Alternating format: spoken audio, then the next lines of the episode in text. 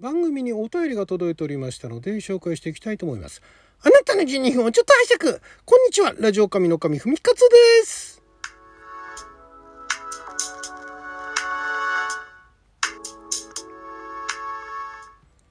ちょっと前なんですけどもあの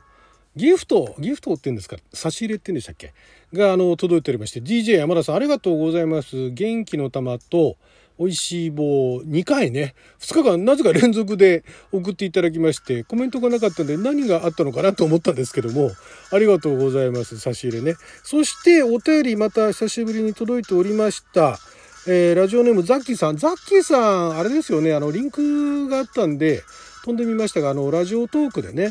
あのー、何でしたっけ、みんなで、みんなでやろうラジオドラマじゃない、なんか、ラジオドラマのね、制作をやられている、えー、プロデューサーでもありご自身のあの番組も、ね、配信されていらっしゃるザキさん、ね、ありがとうございます、えー、AI 崩壊を3回にわたり配信くださりありがとうございます。エキストラ出演させていただいた作品のトーク番組なのでとても興味深く聞かせていただきました。深い解析と評論に共鳴いたしました。過去回にも関わった作品トークがあるようですので、掘り起こさせていただきます。ということで、ありがとうございます。そんなに深い解析と評論っていうほどのものじゃなくて、えー、私のあの、この映画だとかドラマとかアニメの場合、あのトーク、それにまつわるトークってのは基本感想なので、えー、まあ、解析、評論とか言うと、もう少しちゃんとしたね、なんかあのデータだとかね、その過去こういうのがあったなとかね。なんか具体的に言えればいいんですが、私そこまで持ってくるほどね、えー、時間かけて別に評論家でもないんで、まあ、あくまで感想なんでね、えー、まあ、そこであの、あまり気になさらないで、まあでも共鳴していただいてね、ありがとうございます。エキストラ出演されてたんですね。エキストラって今どうなんでしょう？えー、この前のあのなんだっけ、サイレント東京はエキストラの数、えー、トータルで1万人前後とか言っててね、もう相当金かけたなと思うんですけどね、エキストラって、エキストラって今どうなんだろうな。私昔そのエキストラもやったことあるんですが、まだね、あの頃はね、えー、5000円。安くて日当5000円。で、羽振りのいいとこだと7000円ぐらい。エキストラでね。で、ただ、エキストラの場合は、そのエキストラを紹介したところのプロダクションの名前がエンドクレジットに載るぐらいで、出た人たちの名前ってのはあんま出ないんですよね。で、まあ最近、最近っていうかもう少し前、えー、今から10年ぐらい前、10年、20年ぐらい前だと、なんかあの、テレビ局とかが、ドラマのエキストラは、あの、なんかファンクラブみたいなものを作ってて、で、そこに登録していると、やらわないんだけれども、なんかあの、グッズがもらえるみたいなね。そういうエキストラが、あドラマで品質してた頃もあったんですが、結構今あの、エキストラに参加される方っていうのは、あの、やっぱり、あれなんですよね、えっ、と、エキストラに参加される方、最近の、まあ、作品にもよるかな、えいわゆるそういう映画、ドラマが好きだっていう人と、あとは、その、役者の卵みたいなね、とか演じるのが好きみたいな。ただ、えっ、ー、と、セリフを与えられて覚えてどうこうまではいかんっていうね、いう人と、あとまあ、えー、こっからのし上がってやるみたいなね いう人たちがメインじゃないですかね。だから、えー、なんかあの、じ、あ、まあ、あとあの、えー、地元でやってる作品みたいな感じでは地元のね、人たちっていうのがエキストラで参加することもありますけれども、基本的には、その、すごい、なんて言うんでしょう。えー、その作品作りに対して全く何も考えてないっていう人の方が多分少ないんですよね。だから、エキストラで参加してギャランティーは今だいぶ下がったって聞いてますんで、そこら辺なかなか厳しいところがあるかもしれないし、エンドクレジットなんかにもあんまり名前が載らないんですけれども、それでもその作品に対する愛というんですかね。そういったものが多分強い方が多いんですよ。だからね、この前のそのサイレント東京、サイレント東京は何が画期的って、画期的っていうか、その毎日何千人っていうイントレランスかみたいな、イントレランスほどではないにせよ、相当数のエキストラを、えー、八甲の爆破シーン、八甲は爆破しないけども、その渋谷の八甲前交差点の爆発シーンっていうのの、それをエキストラは、だから爆発したらみんなわーって飛ばなきゃいけないわけじゃないですか。それを全く本当に爆薬がないところで後で合成するので、それでうわーって飛ばすのって、ね、AD も大変だし、参加してるエキストラも、ちゃんと息が合わないと、ダメなんですよ。その、えー、なんか面白そうな、なんかやるの？みたいなね。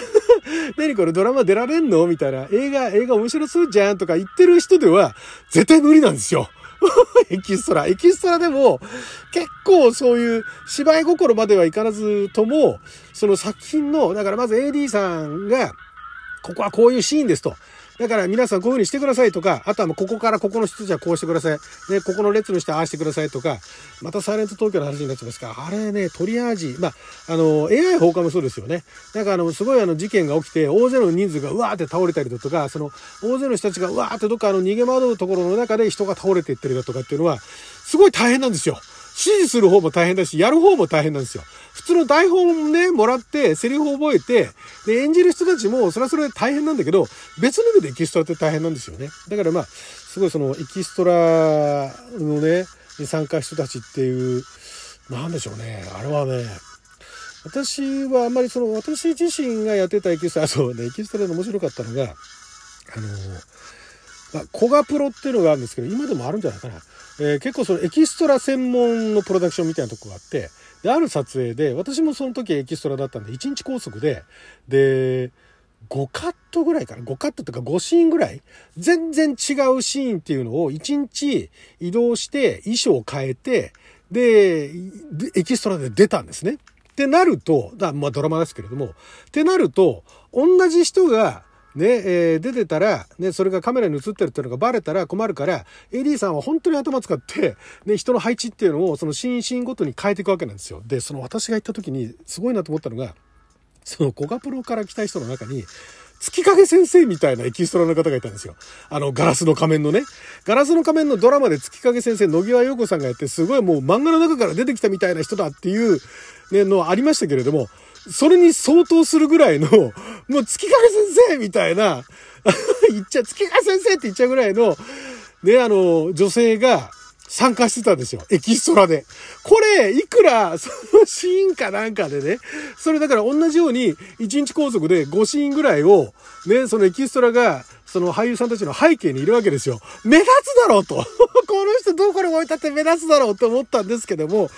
やっぱりね、AD さんね、素晴らしい。その配置の仕方。この人すんごい派手で目立つっていうのが分かってるから、ワンシーンは目立つところに目立つ。でも、あまりにもその、ね、登場のメインの人たちのも目立っちゃいかんから、その配置のやっぱりね、考えるわけなんですよね。あれ見事だなと思いました。やっぱプロの仕事だなと。ね、だからエキストラの方も目立ってやるぐらいの心持ちで月影先生来たのかもしれないですけれども、衣装は用意されてるし、それ着てね、だから、割烹着着た月影先生みたいなのも出てくるわけですよ。で、それを、もう割烹着着た月影先生ってなったら、もうみんなそっちに行っちゃうわけじゃないですか、テレビとはいえ。ね。なんだあの人って思っちゃうわけじゃないですか。そう思わせないように配置をするっていうね。あれが、だからまあ小規模のね、人数、小規模というか、いわゆる大勢のエキストラとは違うね、そのいわゆるドラマだとかなんかのエキストラの、あなんか、その管理、監督の仕方って本当面白いなと思ってってね、あれは感心しましたね。で、あと私が普通にあの、セリフ、えー、いただいて、だからね、セリフいただいてると、たとえ一言二言でもエンドクレジットに名前が出るんですよ。ビャーって。そうすると、それだけで金額が跳ね上がるんですね。まあでも今ね、今それぐらいだとね、一昔前のエキストラと大して額変わらなくなりましたけどね。まあそんなあの話はさておき。ね、えー、AI 崩壊に出られてたんですね、エキストラでね。ね、他にも出られてる作品、私、お話ししましたか？サイレント東京もしかして。わかんないですけどね。あんまり邦画のね、感想とかお話ししてないんでね。ねえ、だエキストラも、どうなんでしょうね。エキストラは最近は何日、1日拘束とかってあるんですかね朝から晩まで拘束みたいなね。普通にあの、セリフをもらって、ね、あの、1ページとか2ページとかのシーンとかなんかで参加する場合っていうのは、まあ、拘束されてね、2、3時間なんですよね。3時間ぐらいかな。入り、入りから含めて、2時間、3時間ぐらいですかね。で、交番表っていうのがあって、で、それに合わせていくわけなんですけども、これが、まあ、ドラマとかの場合だったらそれぐらいで済むんですが、いわゆるあの、VP っつって、あの企業のね、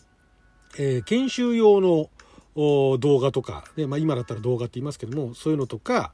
だと役柄によってはかなり1日拘束2日拘束とかあったりするんですけどもね、えー、まあでもそれもやっぱりねそういうのに参加するとね、えー、まあよっぽどのことがない限り愛着湧きますよね。でまあだから自分が出たのを宣伝したりだとかいうのも、まあ、エキストラの場合はあんまりしませんでした。まあ、でもエキストラでもしたか。まあ、あの頃まだね、今みたいなその、なんて言うんでしょう。ネットはあったけども、スマホとかがなかったんで、ここに出ますとか言って、あの、ホームページかなんかでね、自分のあの、サイトかなんかで宣伝したりしても、なかなかそのつながりで見てくれる人っていうのも、見たよっていう人っていうのがあんまりなくて、つけてなんとなく見てたら出てきたのでびっくりしたみたいなのがありましたけどもね。まあね、エキストラもね、最近のあの、大掛かりな大勢人数を使うようになるとね、やっぱ迫力ありますからね。だから、あそういった意味で、この前の AI 崩壊もそうですし、サイレント東京なんかも、ここまでね、映画でね、これだけの人数のエキストラを使えるようになったんだっていうね。なんかそういうね、別に制作者でも何でもないのにね、なんかそういう一映画ファンとしてね、しみじみと、やっとここまで来たね、みたいな。海外はもうそんなの昔からもう、うまいこと使ってるわけなんですよ。ちゃんとお金出してね。そこの見せ方とか、あとまあ CG がね、だいぶあの進化してきたら、ある程度限られた人数でそれを CG で合成するとかね、そういう技術も発達してきたんですけども、日本の場合ってね、なかなかね、そのエキストラの使い方っていうのが、ま、だからどうなんでしょう。あるところでやっぱりエキストラの使い方が飛躍的に進化し始めたのってあの仮面ライダーとかそこら辺じゃないですかね、ウルトラマンとかね。あっちの方が、その、いわゆるドラマの背景の喫茶店の中とかレストランの中のエキストラとは違う、いわゆるパニックものだとかアクションものだとか、そういうエンタメ系のね、大掛かりなエンタメ系のバックグラウンドのエキストラの使い方っていうのが、だいぶあの、なんかすごい見られるものになってきたなっていうのは最近思いましたね。で、そこら辺っていうのは、やっぱ仮面ライダーとかウルトラマンで頑張ってきた、あの、ね、ノウハウが生かされてるのかなっていう気もしましたけどもね。はい、ということで、ね、映画あの好きな方でね、えー、エキストラなんかもね、どういう風にしてるかってたまにあの、そっちの方を意識してみると結構面白い発見があったりしますんでね、よかったら見てみてください。はい、お便りありがとうございました。それじゃあ12分間の記者のお時間いただきありがとうございました。それじゃあまた